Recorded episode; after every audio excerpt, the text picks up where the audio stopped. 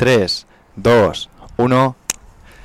Muy buenas a todos, soy Pedro Vivar, esto es Emotion y hoy estamos en la ciudad de Madrid, en el Parque de las Siete Tetas, para que lo vea eh, por YouTube y otros medios, con Ramón Álvarez, profesional de, de cine, del Studman, especialista y es eh, para mí un auténtico placer porque me has dicho, bueno, pero si yo no soy famoso, pero ¿qué, quieres que cuente? Y voy a decir por qué traigo a Ramón.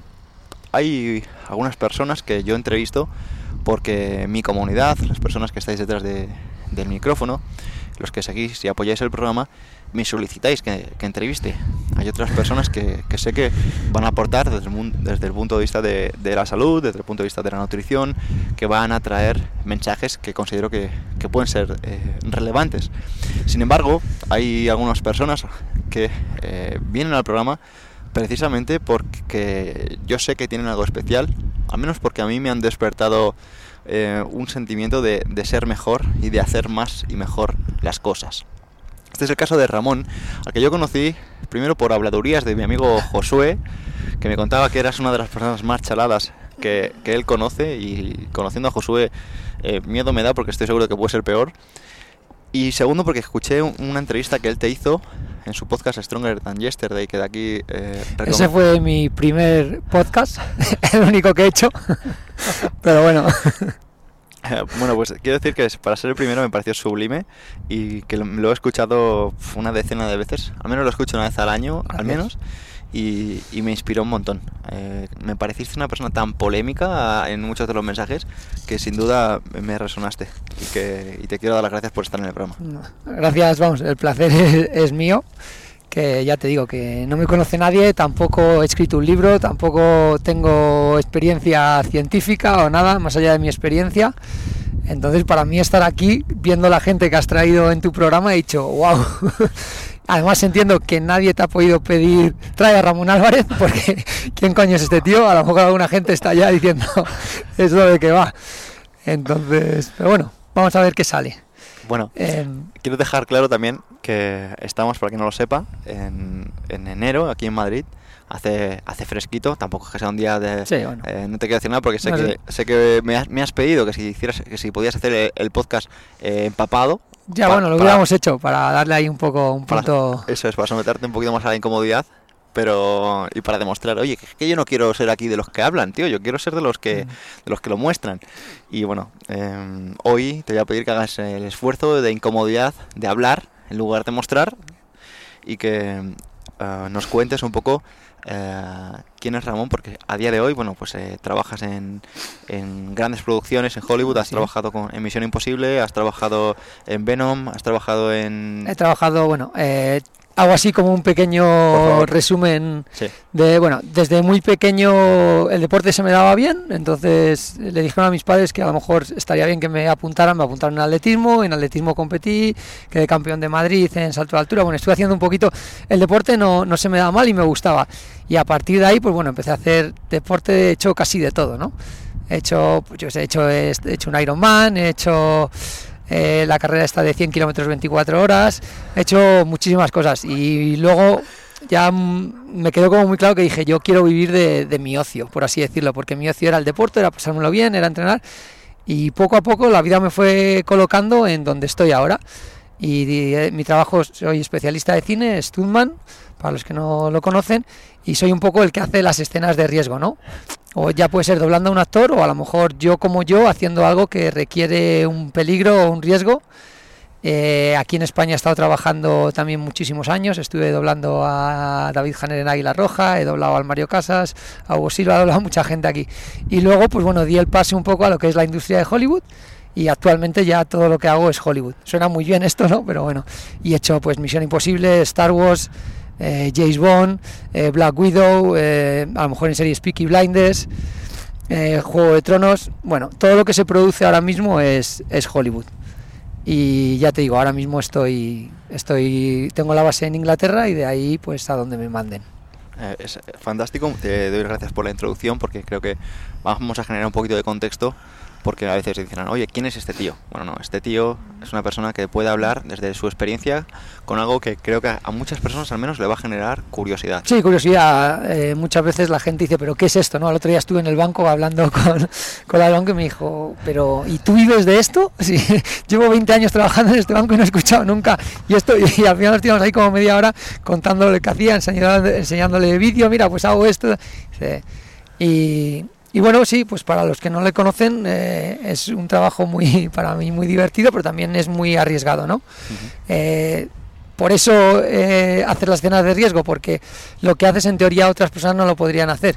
Y entonces, accidentes, mm, en mi trabajo hay accidentes todos los años accidentes mortales, uno o dos al año hay, y te estoy hablando de películas de Hollywood. O sea, normalmente al menos una persona al año eh, pierde la vida, es, el, único departamento donde hay gente que, pierde su vida. Y en cuanto a lesiones, brazos rotos, piernas rotas, te puedo contar todo y más. Y luego, sobre todo, que ya no es que te rompas, sino que luego tienes que seguir trabajando. Entonces ahí viene un poco... Y trabajando a gran nivel. Sí, trabajando a gran nivel y ahí viene un poco, pues bueno, cómo, cómo tienes que, buscar la forma de, de, rehabilitarte, de, bueno...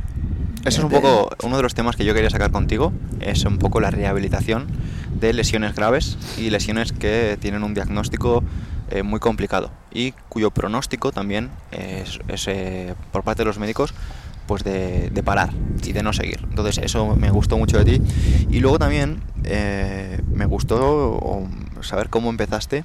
También lo, comentaste de forma por encima en el podcast con, con Josué. Y también otra cosa que quisiera sacar es,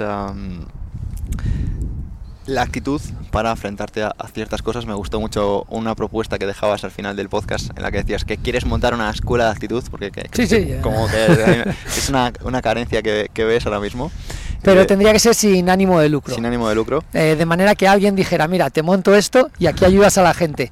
Pero no dependes de que la gente te pague o no, porque entonces sí que puedes enseñar de manera auténtica, ¿no? Porque al final si, si te van a pagar, uh, quieres mantener al cliente. Lo ideal sería que el Estado a lo mejor creara este, esta institución y entonces el que va ahí no sé, no sé si me explico, ¿no? Tú tienes un gimnasio... Sin conflicto de interés.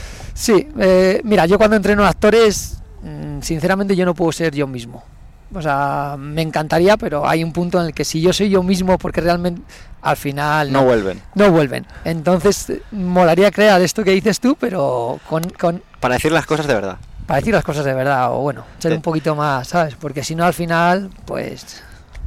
Hay una cosa, eh, Ramón, que me gustaría que em, comentarte para, para, comenzar un poquito la historia de Ramón. Y es que me llamó mucha atención que tú no comenzaste de especialista, ¿no? o sea, tú comenzaste pelando patatas. Pues, ¿cómo, es eso, tío? Eh, bueno, yo en, cuando tenía 16 años empecé en un restaurante los fines de semana a buscarme la vida. Entonces, a lo mejor voy a repetir un poco lo que hacía allí. Y básicamente mi, mi, mi, mi trabajo era sacos de 20 kilos con un cuchillo que era como así y pelar patatas saco de 20 kilos, pelar patatas y luego fregar los platos. Y los platos se amontonaban, ponerlos, además había que limpiarlos bien antes de que entraran las vajillas. Y ese era mi trabajo, pero al final ese trabajo me enseñó, yo creo que me enseñó mucho. Ya creo que tenía un poco de actitud, ¿no? La, lo, como decía, la ayudante de cocina me decía, pero es que eres tonto, es que ¿por, qué pelas tan rápido? Si es que te van a pagar lo mismo, digo, pues no sé, tengo que estar aquí, tengo que hacerlo, lo hago lo mejor que pueda y así hacía con los platos, con los platos veía a ver cómo los colocaba, a ver cómo los sacaba. Y creo que al final esa actitud ha ido transfiriéndose a otros, a, otros departamentos, ¿no? El jefe de cocina era súper picky con todo, era como, ahí eso tiene que estar. Pues a mí eso, ¿sabes? Todo me fue, todo me enseñado. Cuando mi jefa la limpiaba, cuando los baños, había que limpiar los baños y me explicaba, mira, un baño limpio, si tú entras en un baño limpio, normalmente vas a mear en el sitio. O sea, cada cosa yo creo que me fue colocando, me fue, al poco ya estaba en sala, al poco, y bueno, y fui, he, trabajado muchas cosas, pero creo que al final mucha gente dice, no, es que eh, cuando tenga un buen trabajo y tal, yo creo que en un trabajo de, no sé si en un trabajo malo de mierda, es donde hay que darlo todo. Yo a gente se lo explico, gente, si tú estás de reponedor, tío, tú te tienes que dejar los huevos de reponedor. Da igual que sea... Y al final, eh, si estás de reponedor y te dejas los huevos, ya estás por encima del resto. Que encima mucha gente. ¿Qué pasa? Que al final el que tiene esa actitud no va a ser reponedor. Ese tío mañana está en otro lado, por eso no te encuentras a reponedores haciendo eso. Porque cuando tienes esa actitud, eh, es muy difícil que te mantengas en ese curro. Poco y tiempo yo se lo digo a la gente, coño, em, en donde estés, da- no, pero es que este trabajo da igual, si no es si no es por el, no, pero es que me van a pagar lo mismo, es que ya ya, pues si no es por ellos, es por ti. Es que te aseguro que eso luego te va a ayudar en cada aspecto de tu vida, vas a ir, entonces ya te digo, no sé si lo conté la de Josué, también eh, un trabajo que hice en Nochevieja. De camarero. Sí, bueno, lo conté, es que claro. Pero no importa, me- me- habrá me- me personas a que no lo han repetir- escuchado. Eh, Escúchame, Bueno. eh, pues, hay personas que entrevistan a Tony Claro. Robbins y Tony Robbins cuenta a la vez que su padre, que era conserje, eh, trabajaba por X dinero la hora y que luego, ¿entiendes? Y hay personas que solo han escuchado esa entrevista una vez, Vale. entonces no te preocupes por repetir. Ya, por repetir cosas que digo, bueno, pues eh, el día de Año Nuevo, el Day One este que hacían en, eh, lo diré, en la cubierta, en Carabanchel, eh, bueno, me ofrecieron un trabajo y era de en la zona VIP de camarero, ¿no? Y a priori ya estaba currando de especialista y tal, no no es que lo necesitara, pero a veces también me gusta trabajar en otras cosas para darme cuenta de lo, lo que tengo, ¿no? Y yo estaba, yo voy a intentar ir muy rápido, estábamos... Pero, yo- ¿por qué? ¿Tienes prisa? ¿Te no, esperan, en, te, no, esperan- pero te esperan en algún sitio, digo, Ramón? Y la gente dirá, paso, ¿sabes? Como aquí todo va con los likes o con las historias, digo, ¿qué me Pero, está contando pero este? mira, te- mira, a lo mejor no te lo he dejado claro. Mira, yo no he venido aquí Vale, a, vale, vale. a este parque. Para, para que tú le cuentes algo a una persona. Me lo estás contando a mí. Perfecto, vale, pues te lo cuento a ti. Esto es para que yo me curre más mi vida. Perfecto, ¿Vale? vale. Pues ahí a lo que voy. Eh, estaba yo de camarero y una chica, ¿no? Eh, la chica tenía una cara de, de decir, joder, esto, esto, bueno, pues es el día, es tu presente, es- esto es lo que tienes, coño, a darlo todo, ¿no? Yo era un trabajo que lo iba a hacer solo ese día y me daba igual. Además no tenía ni que hacerlo a priori. Y había gente, como era la zona VIP, te traía la chaqueta, no sé qué. Oye, ¿me puedes dejar la chica? No, aquí no se puede. Dame la chaqueta, la pongo aquí, la pongo aquí. Me llevé 40 euros en propinas. Ella se llevó cero sonriendo, tío, lo único que estaba haciendo. Y era una chica que, que- hostia, esto no sé si podía, pero que en propinas me podían dar más que a mí. Yo sé, también, mira, no puedo ser una chica, tú me ves a mí, me ves mi cara y dices, ya este, ¿sabes? A mí me a dar 40 euros en propinas, ella se llevó.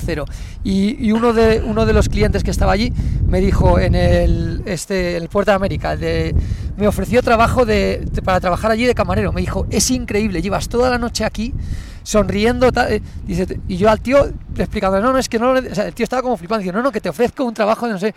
A lo que voy es que dices, joder, es el mismo trabajo el que está haciendo ya el que estoy haciendo yo. Yo me voy a casa con 40 euros más, habiéndomelo pasado bien, o al menos haberlo intentado, con un puesto de trabajo. Ella se irá a casa diciendo, vaya mierda, cómo está todo, menuda tal, ahora a ver qué hago.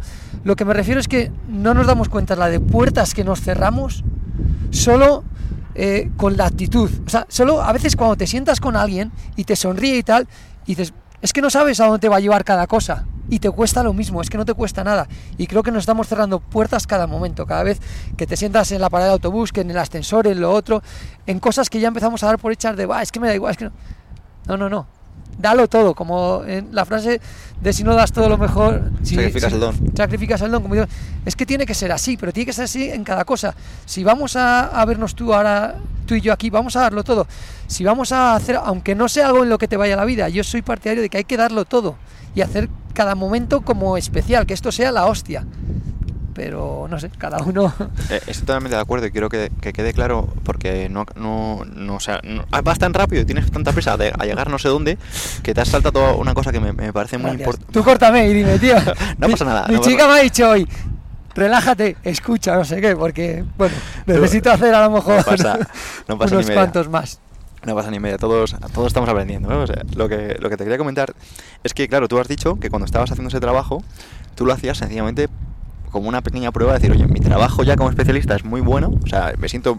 Vivo del ocio. Vivo, vivo del ocio. Vivo del ocio, o sea, que yo esto, ¿sabes? Le doy, o sea, Porque- no mirar el reloj para mí es importante. Sé que, sé, que es, eh, sé que es algo personal o privado, profe- pero ¿cuánto gana un especialista como para, para que viva del ocio? Te lo tengo que decir semanal, a- Ah, anual, ma- José eh, me ha dicho lo que diario, gane- José me ha dicho que ganáis al día, al día. por sesión, sí. Eh, ¿En España o en...? Lo que tú quieras, en España y fuera. Bueno, fuera, vamos a poner que más o menos mínimo 600 euros, mínimo, seguramente sea algo más. Depende luego si es contrato semanal, lo que pasa que también tenemos eh, pluses de peligrosidad, plus- muchas cosas, pero bueno, es que no me gusta hablar de dinero Por porque eso, no nunca, ni, ni siquiera nunca me lo he planteado. Cuando yo empecé de esto no sabía ni lo que iba a ganar, pero bueno. Yo, mira, no te voy a decir lo que gano, pero bueno, sí te voy a decir. Yo llego a una cantidad y paro de currar. A, lo que voy es que em, cada año eh, ganando 600 euros diarios que te vas eh, meses fuera, sí. el, lo, que, lo que tiene para mí valor es que llegues y digas, no, no, me voy a trabajar de reponedor o me voy a trabajar en, en discotecas. Sí. Bueno, en No. ese momento no ganaba tanto. Ganaba bien para tal, pero no ganaba tanto como gano ahora. Pero que, que no quiere decir nada, que tú mañana me dices, oye Ramón, eh, vámonos mañana que te voy a, vamos a hacer este curro de yo que sé, lo que sea. Yo mañana me voy contigo. O sea, que, que yo estoy encantado de, de- de hacer cosas de este tipo. Se lo digo a todo el que quiera, que si alguien quiere que le eche una mano, me llama ahora y yo voy. Cualquier curro de estos que sea que digas, este curro no me gusta, yo me voy un día y lo paso con ellos. ¿Y, y por qué? Por, no sé, es eh, primero porque sería algo nuevo, porque sería algo diferente y porque creo que me ayuda. Todas estas cosas me han ayudado antes, entonces ¿por qué no me va a ayudar ahora por bien que me esté yendo? Te voy a poner otro ejemplo también que a lo mejor lo puede entender.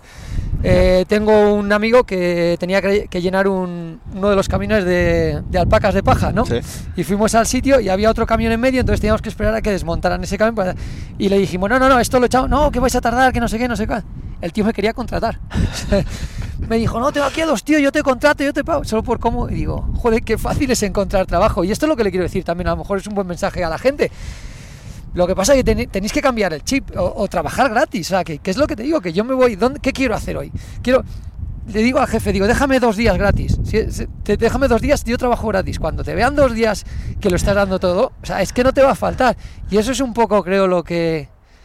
Y sobre todo que, que no hay nivel, que la gente no se esfuerza mucho, entonces no lo tenéis, no lo tenemos muy difícil, ¿no? Si te esfuerzas un poco, entonces, no sé, yo creo que es como un entrenamiento, o sea, decir, la gente lo verá como, y te vas a ir a trabajar con lo que ganas o con no sé. No, no, es que es un entrenamiento, es que esto me está entrenando para otras, ¿sabes? Para otras cosas. Así que aprovecho, no os lo puedo hacer a todo el mundo, pero no paso mucho tiempo en España, pero si alguien me dice, oye, tú hablas mucho y tal, eh, aquí estoy, eh, no soy famoso ni tal, pero bueno, por Instagram puedes buscar algo, me mandas un mensaje por privado o contactas con Pedro y yo me y eso lo grabamos. Y Pedro se viene también, así que alguien que tenga algún trabajo que no le guste y tal, nos vamos gratis. Eso es. está. Perfecto, me encanta, me encanta, me encanta la propuesta. Y otra cosa que me, me encantó es eh, cómo juegas tú los partidos de fútbol. Ah, ¿Cómo digo que lo juego? ¿Cómo lo juego? ¿no? Bueno, haz lo que, lo que tú quieras, sí, tío. O sea, yo, yo pienso, o sea, que es que no es un partido de fútbol, es un partido de la vida, es un partido a lo que juegues hay que jugarlo dándolo todo. Entonces, a mí lo que me llama mucho la atención es que cuando estás jugando a fútbol y te meten cuatro goles ya, o siempre suele haber un gol en el que la gente se deshincha.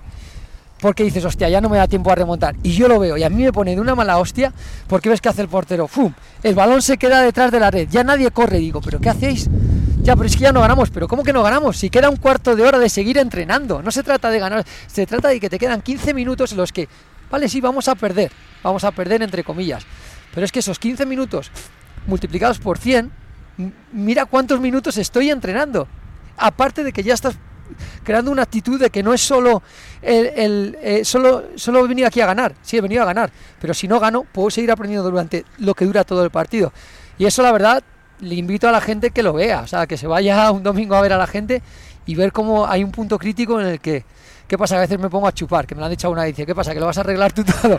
Digo, cabrones, es que os habéis quedado ahí, me ponéis, os- me pongo a gritaros y ya, y luego encima vas viendo que mm, como que mis amigos hacen un poco mayores. Entonces, antes cuando éramos uno menos, pues ahora ya los que siguen jugando, que muchos ya ni juegan, o no van, o ya si llueve ya chochean, entonces, bueno, yo qué sé, la gente que se hace mayor, ¿no? La gente va cumpliendo. Pero sí, así juego los partidos de fútbol y así lo juego todo. Lo que pasa es que mucha gente también se pone, se acaban como, yo a veces eh, juegos de cualquier cosa, parecen como, oh, qué competitivo, qué loco. ¿Cómo te pones, Ramón? Es que, digo, no me pongo, es que lo estoy dando todo. El problema es que tú no eres así y entonces te parece que, que- que quiero, no es que quiera ganar, si yo pierdo, o sea, que yo encantado de perder. Lo que pasa es que esa actitud que tengo en cualquier juego, la gente no la entiende. Te estás haciendo algo y estás así.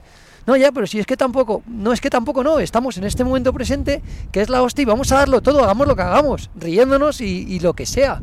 Pero entonces a veces la gente les quieres y digo, tío, vete y mírame cuando entreno solo. ¿Contra quién estoy compitiendo? O sea, es que, ¿sabes? Lo que que como no estás en esa vibración, pues a veces es difícil entrenar con mucha gente. De hecho, mucha gente me dice, "Ah, que te den. Has, has dicho que, que tus amigos se, se hacen mayores a veces. Algunos. algunos. Y te quería preguntar, porque am, si antes te pregunto tu edad y me has dicho que, que... mm, 30, Que tienes 30. sí. Y que llevas teniendo 30 una temporada. 30 desde 30. De- llevas teniendo No, 30 bueno, desde es que- una chorrada, ¿no? Mucha gente, incluso muchos amigos así, ni siquiera saben cuánto. Es que me da igual, no es que me da igual que sean 30 o que sean más o que sean menos. A mí la edad me da igual.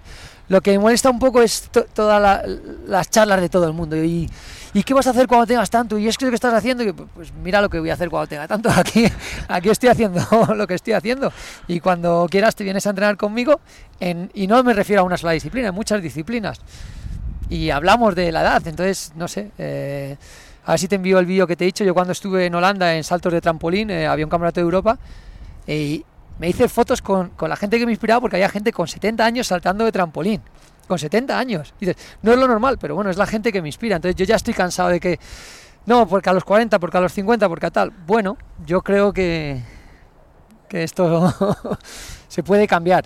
Entonces, pero sí noto que eso, que con la gente que, que eran de tu este, ya dices, se están haciendo mayores, estos sí que están creciendo, estos, porque ya tienen ese run run, no, es que ya tengo, es que ya, es que no sé. No, tío, hay que... Puede ser que al final le caigan en un condicionamiento. Que, Que, eh, sí, un sistema de creencias o un tal, porque est- estamos diciendo que, no, que a los 40 esto, que a los 50 esto y que a los 60 esto. Que no, que no, que, que esto se puede cambiar. Y entonces yo no te voy a decir que a los 60 esto porque no tengo 60. Cuando tenga 60 te diré a los 60 esto, a los tal, esto. Pero sí te puedo decir que, que se pueden cambiar muchas cosas. y, y precisamente por, por esta parte, que querría llegar a una... a- Yo no me traigo apuntes, joder. No, no, no, no te lo- no te lo- mira, mira, mira, mira mis apuntes, he apuntado como 16 palabras, bueno, no, 16 palabras no, eh, 6 palabras. Entonces eh, son sencillamente unos, ap- unos apuntillos pues, para recordarme cositas que quería sacar contigo. Aunque realmente no, no necesito sacar nada porque ya, ya me viene, tío. Son cosas que me, que me inspira un poco de tu mensaje, de, de- de tu vida. Como por ejemplo, que mm,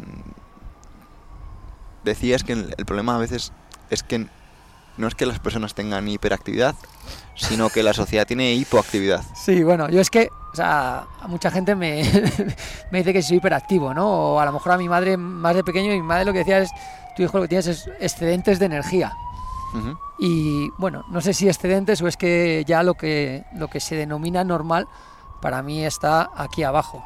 Entonces ya, mm, sí, hipoactividad es, es- es lo que hay, pero ahora eso, cualquier persona que, que, que sea un poco activa, ya dicen, tú eres hiperactivo.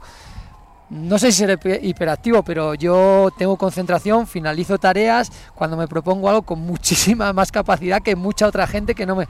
Lo que pasa que sé focalizar mi energía y sé ponerla en el sitio. Yo ya casi no me creo lo de hiperactividad. Lo que pasa es que no sabes cómo usar esa energía. Y como seres perfectos que somos, tenemos un potencial enorme y hay que saber moverlo. Pero si no lo mueves, ahí pues lo llamarán como lo quieran llamar. Y ahora, pues, pues eso, estamos viendo gente que dice, joder, no, yo es que he salido a pasear y... Pasear, colega, que pasear. No, yo es que, que deporte. No es que, que sí, que, que caminar es mejor que estar sentado viendo Netflix. Pero caminar, ¿qué va a ser lo próximo? No, es que hoy he salido a respirar. Hoy está respirando, claro. O sea, ya empieza a caminar como ser algo. ¡Wow! Caminar es algo común a cualquier ser humano, tío.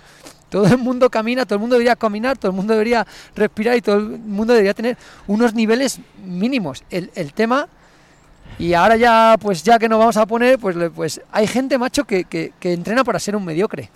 Porque el nivel es tan bajo, se han abandonado tanto, ahora su objetivo en la vida es ser un mediocre. Y cuando digo un mediocre es que, suponiendo que no tengas ningún problema físico tal, cuando eres una persona... Es que no quiero decir ya... Pero, pero ¿por qué no? O sea, te van a gente que mal, dice... te- No, porque a lo mejor si pongo algún ejemplo, algún colega se puede Ah, tío, si a mí, mira, a mí me, a mí me Bueno. han dicho de todo. Vale, bueno, da igual, que eso es lo que te digo, que hay, que hay gente que su objetivo en la vida es ser un mediocre. Pero ser un mediocre, ¿por qué? Porque se ha abandonado tanto que ahora lo que tiene que entrenar, y cuando digo mediocre es para tener un nivel medio de decir, joder, ahora tengo que subirme aquí o tengo que hacer esto, tío. Eso lo debería hacer cualquier persona normal que, que haya tenido una vida normal, pero te has abandonado tanto que ahora, fíjate cómo es la movida, que tu objetivo en la vida es ser un mediocre. Y wow, lo he conseguido, ahora soy un mediocre.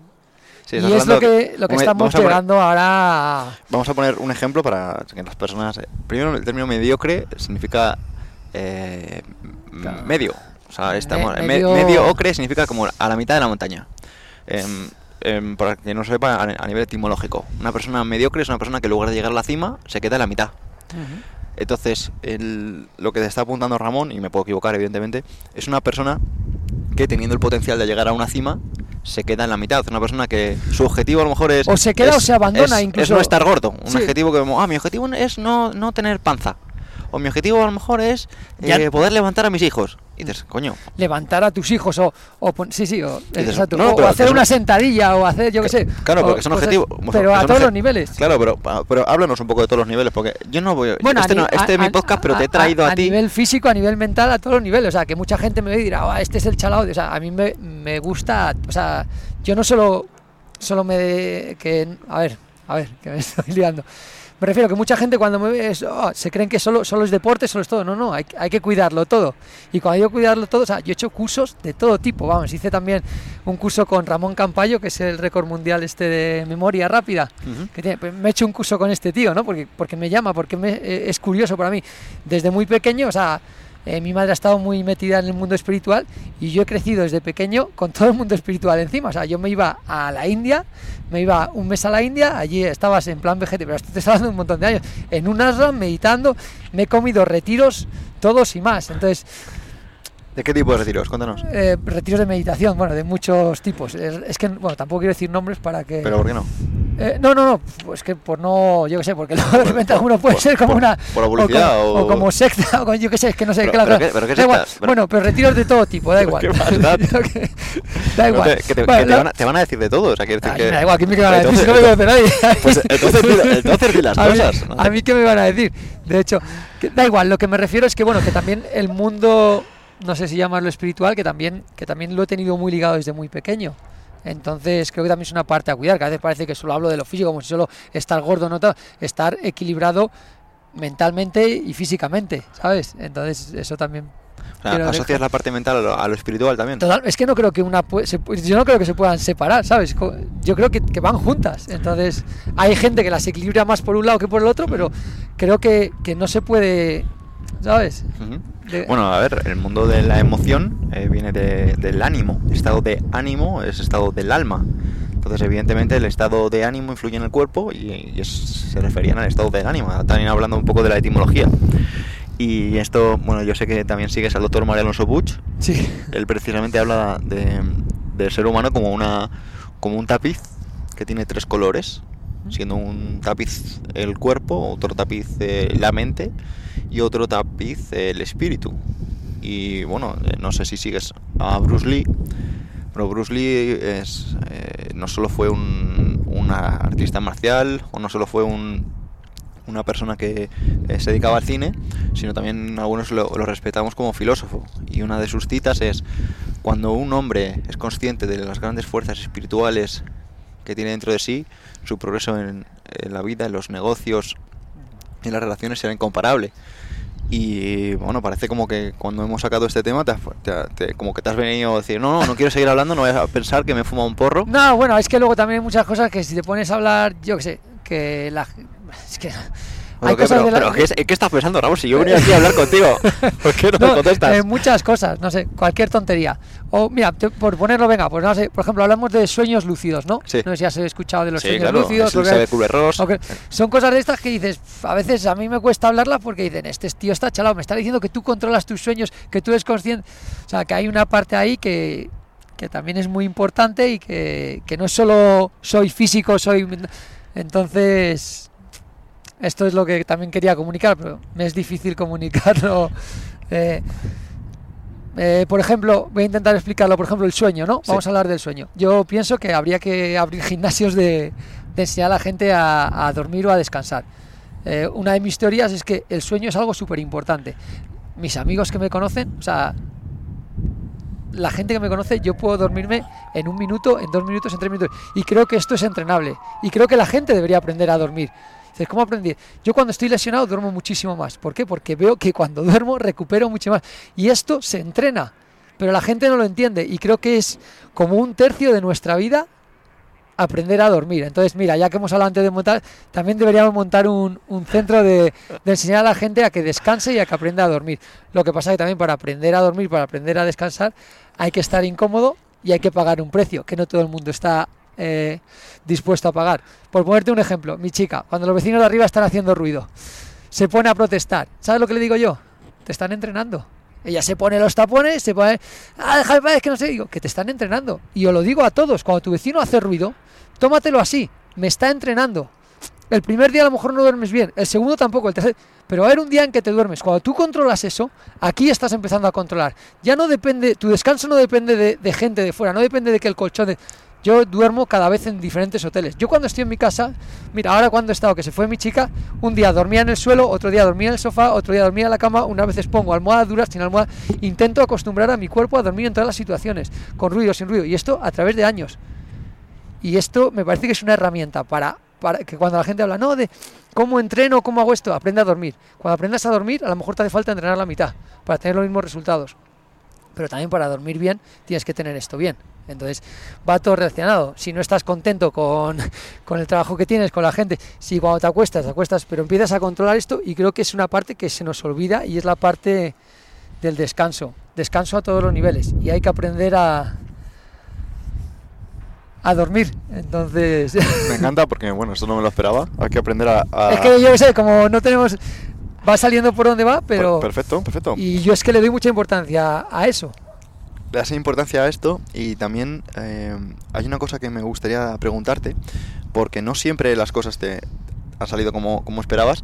Has no, tenido, claro. como muchas personas, evidentemente, y has tenido lesiones sí. que han eh, parado tu, tu, trabajo, han parado sí. tu vida. Y, pero pues, no mi actitud, ¿eh? No, pero no tu actitud, y me gustaría que, que, nos contaras de algún caso en los que los médicos te daban un diagnóstico. Bueno, he tenido muchas lesiones. O sea, Habla, aquí, háblame bueno, de ello, mira, por tengo favor. esta, por ejemplo, aquí llevo unos tornillos, llevo como siete tornillos. ¿Cuánto, ¿De cuánto está esta cicatriz? ¿De cuántos, cuántas placas? ¿Cuántos tornillos? ¿Cuántos... Creo que tiene siete o seis, no me acuerdo. Sí, tornillos. Tornillos, esto con un buggy. Sí. Eh, me eché para un lado eh, haciendo, haciendo el idiota, porque encima no tenía haciendo un ensayo eh, y era ponerlo a dos ruedas.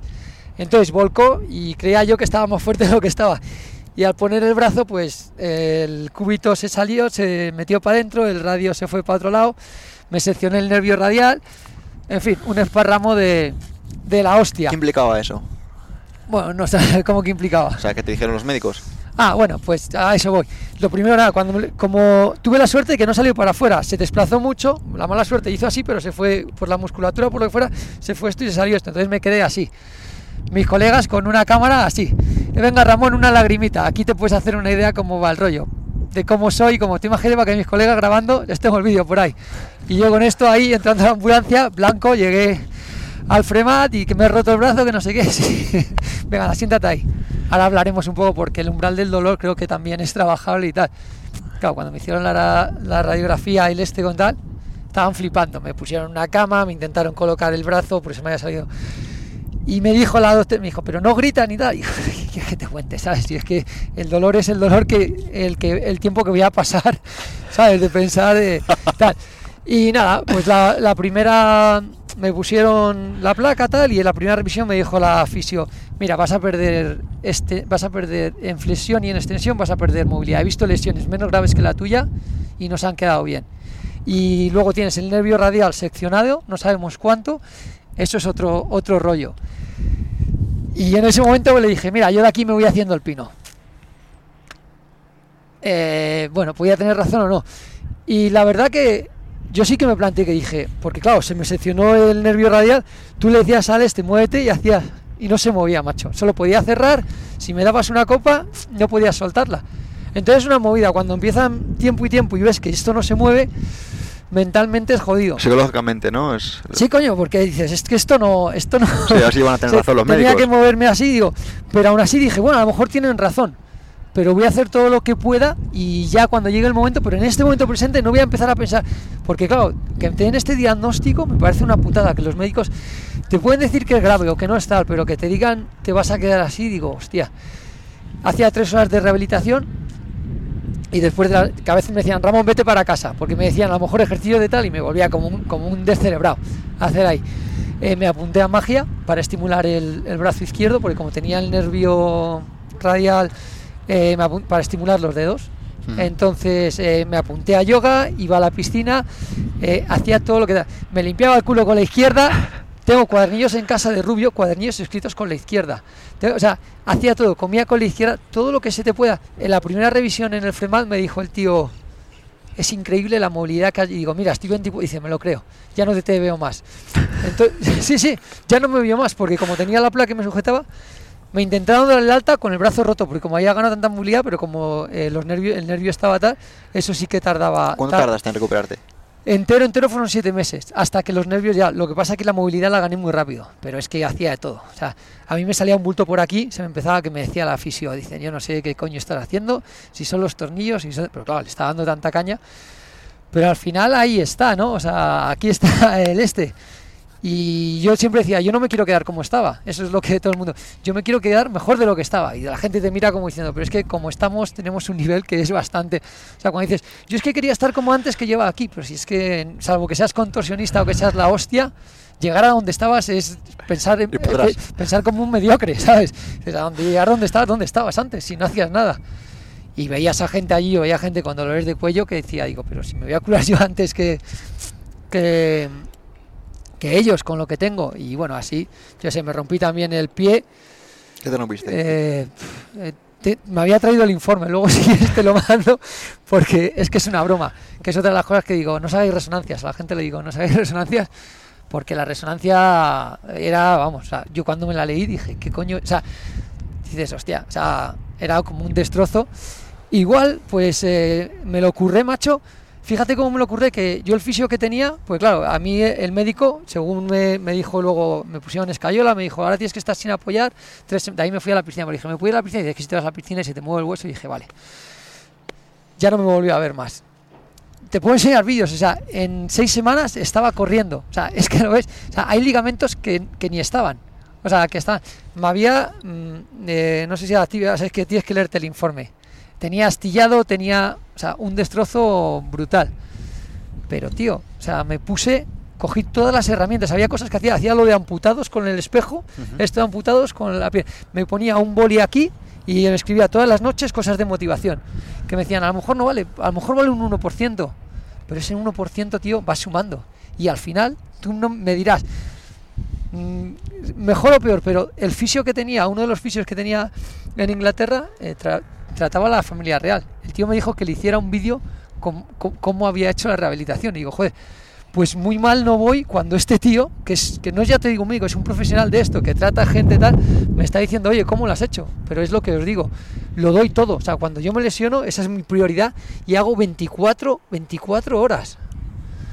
Y es lo que le digo a la gente con las lesiones, que digo, joder, es que macho, los médicos a veces te lo ponen muy jodido y te dejan, y encima, si no tienes experiencia, al final les acabas escuchando y si te lo escuchas te lo crees. Y una vez que te crees algo se acabó el juego. Entonces yo animo a la gente a que joder que creáis en vosotros y que poniendo poniendo poniendo y que no dejéis todo en las manos de un fisio que no digo que no estén mal pero el fisio al final es un por ciento de las 24 horas que tiene el día. Mira, Ramón, yo quiero contar aquí, como apoyo un poco a lo que estás comentando, que yo he recibido eh, diagnósticos por parte del médico en el que me dijeron que no volviera a levantar peso. He recibido diagnósticos en plan por, hernias, protusiones, por todo. luego tengo una placa en el pie eh, de 7 centímetros también, em, que me dijeron que no, que no volviera a correr. A mí me atropelló una oruga, que es como la base de un tanque he tenido, me he caído de unas barras paralelas, me, bueno, el médico me dijo que lo peor que le puede pasar a un chaval joven, lo peor que una de las peores cosas que te puede pasar en la vida, bueno, si yo hubiera seguido tantos días, yo encontré 13 médicos, 13 urologos, hasta encontrar el que me, el que me dijo, vamos para adelante. O sea, que decir que si yo me hubiera quedado en el 3, o en el 5, o en el 10, o en el 12 incluso, mm yo ahora mismo estaría seguramente o muerto, porque yo me, no, querría, no querría una vida así, o bien eh, no sé cómo.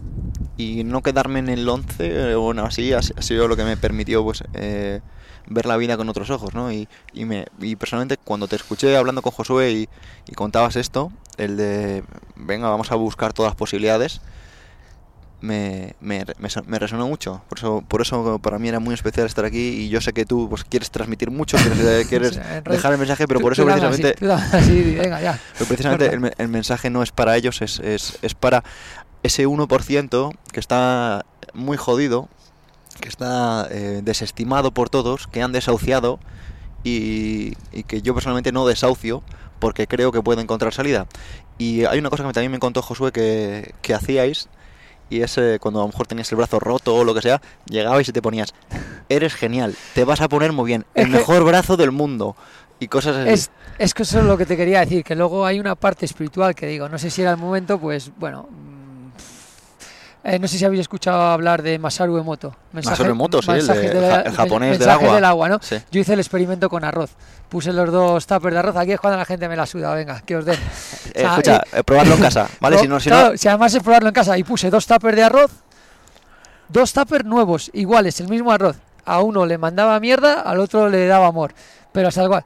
Sea, luego te mando las fotos por si las quieres enseñar, porque las tengo y además esas. pero ¿sabes lo peor de Todo el todo? mundo ha venido a mi casa y ha visto esos Pero tuppers. ¿sabes lo peor de todo? Es que la gente va a decir, "Bah, eso no, eso son mago, magofadas. Pero, Pero- es que luego no lo prueban. Pero es que, es que yo es soy igual, o sea, el más escéptico del mundo soy yo, pero digo, si alguien me dice, pruébalo, pues digo, ¿por qué no? Es que lo he probado todo, tío. O sea, y además que te digo, que como te digo que vengo de la parte espiritual de, de mi familia, o sea, te puedo contar todas las chaladuras que creas que las he probado, ¿por Pues, qué pues, no? Cuéntanoslas. Pues lo del arroz lo puse, o sea, y luego te voy a pasar la foto. Y lo ha visto todos los colegas que han estado en casa, lo ha visto todo el mundo. No es que diga, joder, parece que está más oscuro. Es que el plástico se estaba doblando hacia adentro, se quedó negro entero y dije, aquí hay algo que esto no tiene nada de espiritual. Esto habrá un día en que la ciencia lo explicará y diremos, ah, vale, esto es lo que pasa cuando tu mente trabaja así o cuando la energía se mueve de una manera. Pero esto no es nada espiritual, ni el más allá, ni nada. Es algo que se podrá explicar. Y entonces el tío venía a decir que, coño, si mira el agua, como somos un porcentaje muy alto del agua, mira lo que el agua hace al arroz, de la misma manera puede hacer a nuestro cuerpo, pensamientos o lo que sea. Yo dije, pues ya está. Cada vez que me lesiono, pongo amor, le doy amor, le digo, no sé si suma, no sé si un 1%, un 0% yo lo hago. Entonces, todas mis lesiones, alguna vez he ido a algún fisio que me han dicho, oye, ¿y esto?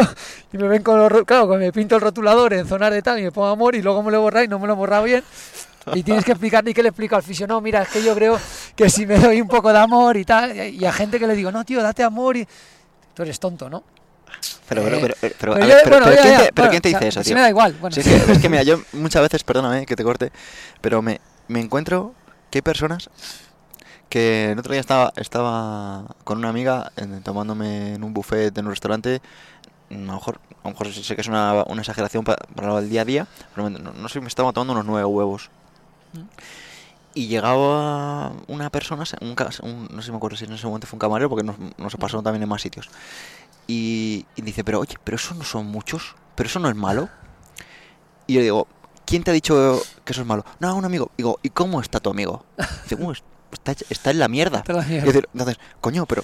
Quiero decir, ya no te digo que me creas a mí o que me veas a mí y digas más o menos cómo estoy, sino, coño, que ya, los grandes filósofos de toda la vida decían, observa la naturaleza, aprende observando la naturaleza. Y cuando digamos observar la naturaleza, no me refiero que termines a un árbol y que aprendas de que el árbol, sino que aprendas de la naturaleza significa, si alguien hace algo y pasa eso, pues es muy probable que si lo haces tú pase lo pare- pa- parecido. De la manera que si haces algo y pasa otra cosa, es muy probable que si lo haces tú pase esa otra cosa. Pero la- las personas se quedan con las palabras, no con los hechos. Sí, y bueno, a mí esto lo interesante de todo esto, que ya digo que también soy escéptico, pero estoy abierto a probar, ¿no? Entonces, lo que aquí me quedó claro es decir, hay algo que se nos escapa que todavía no, no somos capaces de explicar. Y es lo que te digo, hay un interruptor ahí que creo que es el que tiene la capacidad de curarnos o de enfermarnos. Cualquier ensayo clínico tiene un, e- tiene- se hace un, un estudio con efecto placebo y funciona.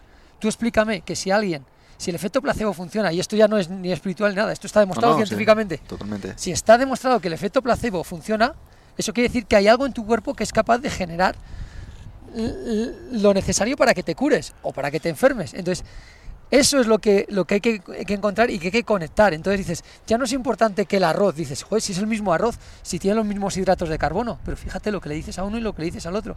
De la misma manera llega un momento en que yo creo que ya, ya no es que comas, hay que comer bien, ¿no? Pero que llega un momento en que comas bien o mal, esto también va a hacer que... Sí, que- como creas que te va a afectar, te va a afectar. que va tal. Entonces, nuestro sistema de creencias es muy importante. Cuando tú tienes una lesión y dices, a lo mejor yo no sé si el 12 o el 13 te curó el, el médico tal. A lo mejor el 13 fue en el que tu cabeza, tu inconsciente, subconsciente, dijo, yo me lo creo. Y el momento que tú... Y, y ese, ese para mí es el, el el gran misterio. Es decir, ¿cómo accedo a eso que, que creo que tenemos dentro que tiene el poder de curarte? Es decir, cuando tú tienes una lesión o cuando tú tienes un problema, y eso no depende de tu opinión, porque tú puedes opinar, no, yo me voy a curar. Hay algo dentro que decide si te curas o no. Y eso creo que no lo tiene la medicina. Algún día lo explicarán.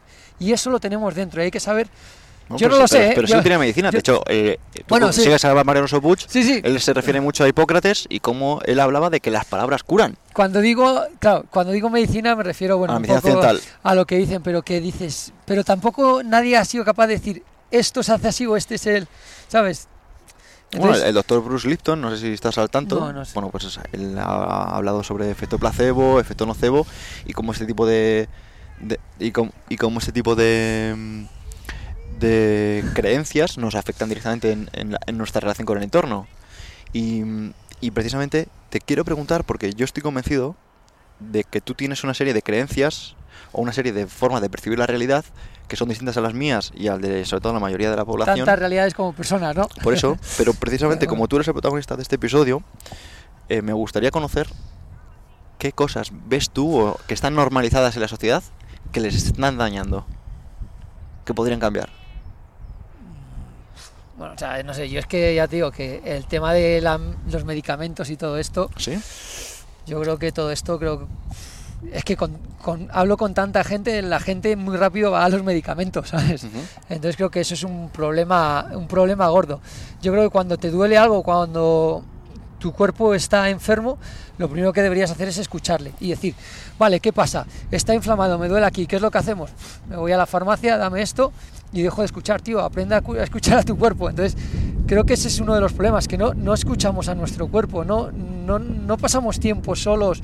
No, no, no sabemos conectar con nosotros mismos y eso es un poco, creo, el gran problema nos iría mucho mejor si empezáramos a pasar tiempo solo y dijéramos, vale, a ver, ¿qué es lo que me pasa? Me duele esto, me trata, ¿y cómo lo hago? No, quiero la pastillita, quiero algo que me lo solucione rápido. Y lo que te soluciona rápido ahora es un parche que luego te va a dar problemas.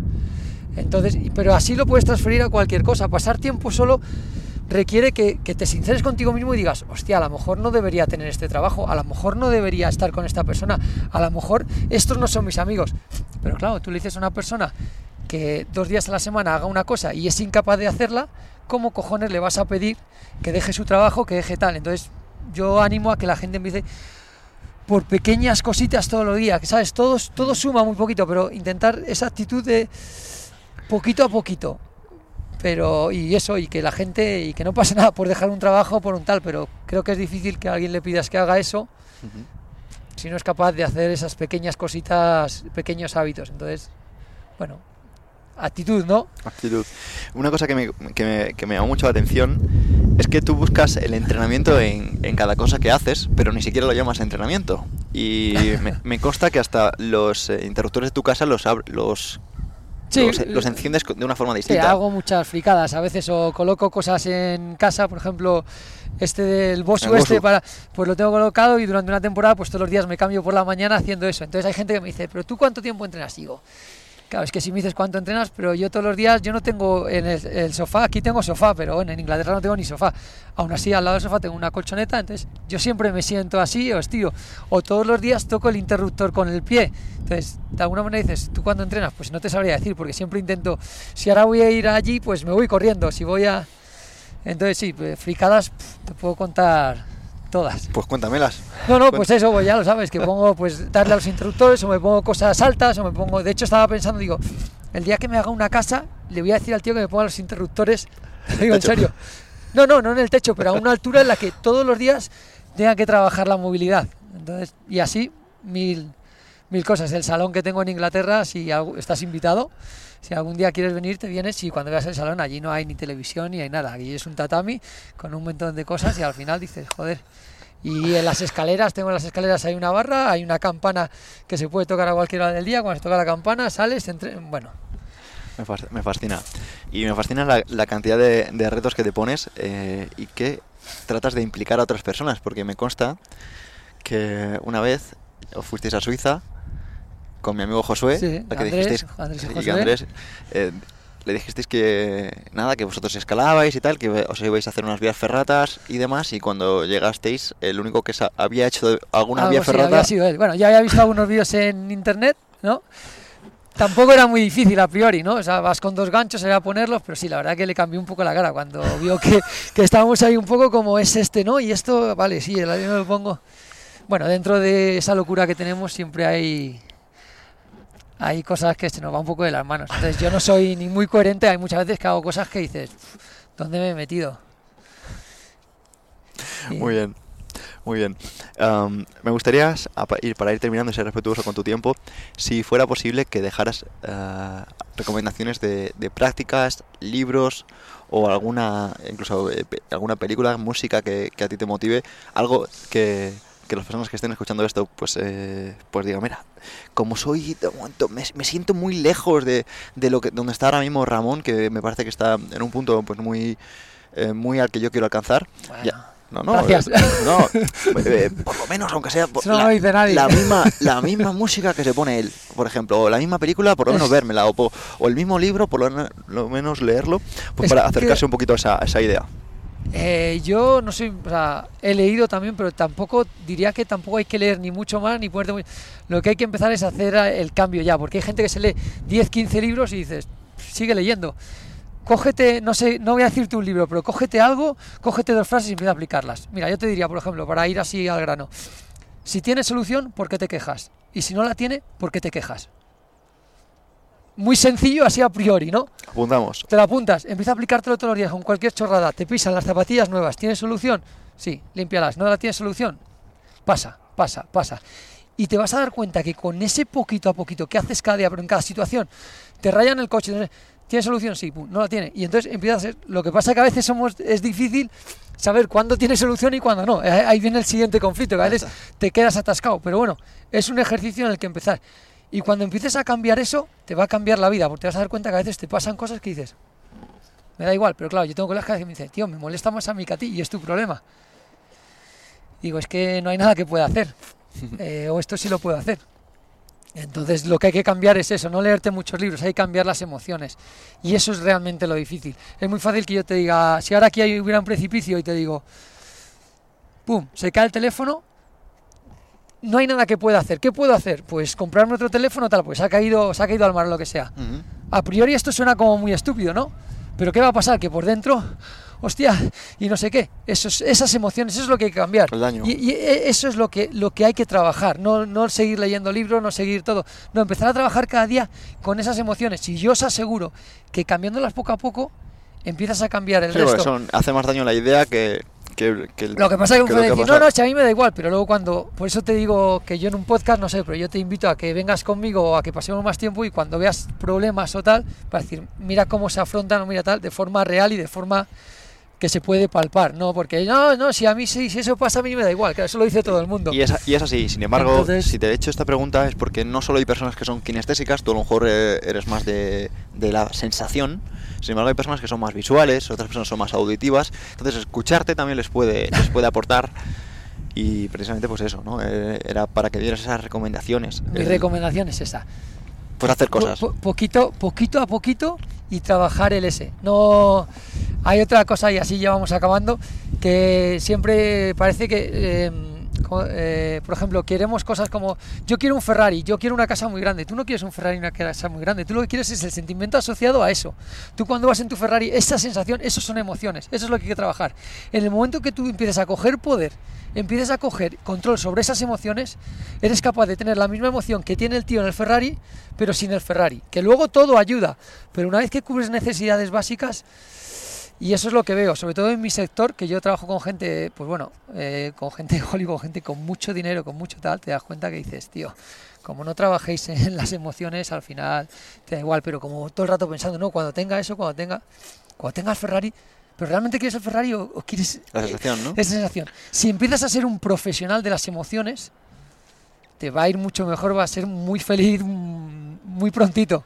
Pero hay que empezar poquito a poquito. De verdad, con cualquier chorrada cada día que se rompa algo, cada cosa que se os caiga, cada cosa, empieza a trabajarlo. Y decir, ¿tiene solución? No, Aunque no te lo creas, aunque por dentro digas, joder, ¿tiene solución? Sí, no la tiene, va. Y muevo, y muevo, y muevo. Ese sería el consejo que diría. Y os daréis cuenta como que en un tiempo alguna gente se enfadará porque dirá, eres un insensible, eres un empático, eres un capullo, pero digo, hay muchas chorradas por ahí que, damos importancia y, nada. Pues mira, em, yo siempre digo que no te justifiques cuando insensibles e insensatos te acusen muy insensibles. Pero nada, cuando los insensatos te acusan de insensible por afrontar de, como una actitud una, una situación adversa, ¿no? Y, y para ir terminando, eh, me No terminamos nunca. Porque, bueno, porque, porque ya sé que... Todo el rato te voy metiendo ahí. ya- no, no, todo lo contrario, sí. Luego sí. puedes cortarlo. Sí. No, lo, lo bueno es que, mira, lo que me gusta de, de mi podcast es que es in a row. O sea, es todo del tirón, no hay cortes. eh, as- Así son todos mis episodios, no hay, no hay trampa ni cartón. Y me gustaría que terminaras eh, con un mensaje a la cámara para, para las personas de- oyentes de- del podcast. Mensaje que una frase. Lo que, te, lo que tú Venga, quieras. pues voy a, como si decir una, dices- voy a decir una frase. Venga, por favor. Eh, a lo mejor la conoces. El miedo es la forma que tiene la naturaleza de asegurarse que no todo el mundo consiga lo que quiere. Me flipa. La, Muchísimas gracias. Nada, tío, de locos. Un placer.